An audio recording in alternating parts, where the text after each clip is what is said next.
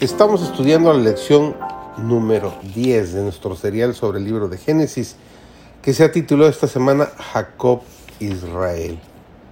Hoy domingo 29 de mayo, su servidor David González, y nuestro título de hoy es Lucha con Dios.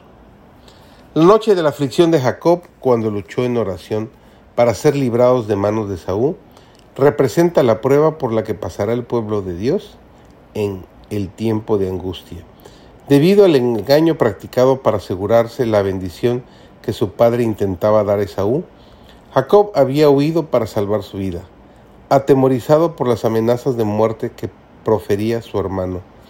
Después de haber permanecido muchos años en el destierro, se puso en camino por mandato de Dios para regresar a su país, con sus mujeres, sus hijos, sus rebaños y sus ganados.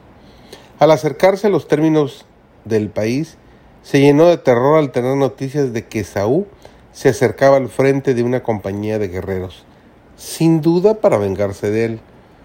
Los que acompañaban a Jacob, sin armas e indefensos, parecían destinados a caer irremisiblemente víctimas de la violencia y la matanza. A esta angustia y este temor que lo tenían abatido se agregaba el peso abrumador de los reproches que se hacía a sí mismo pues era su propio pecado el que le había puesto a él y a los suyos en semejante trance. Su única esperanza se cifraba en la misericordia de Dios.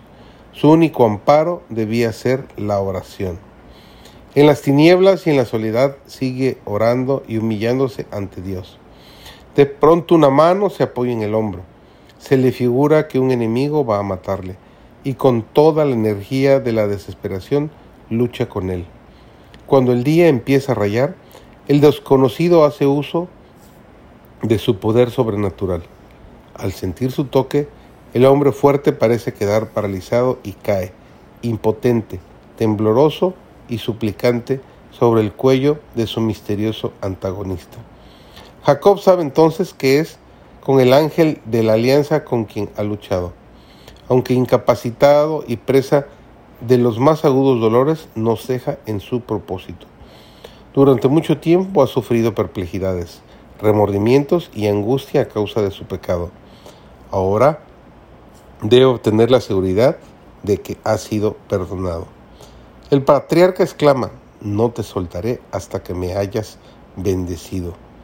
Qué confianza, qué firmeza y qué perseverancia las dejó.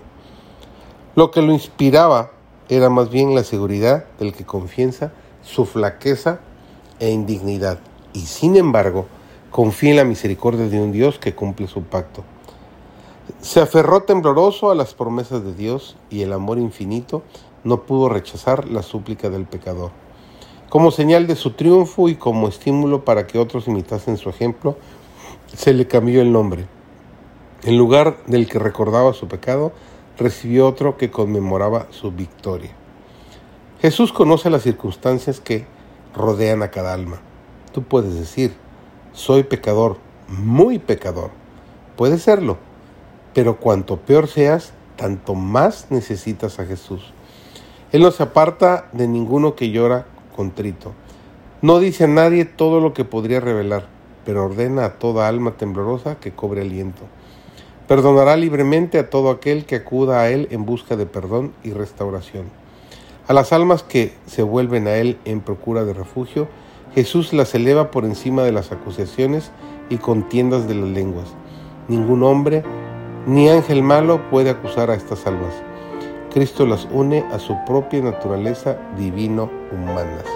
Ellas están de pie junto al gran expiador del pecado en la luz que procede del trono de Dios.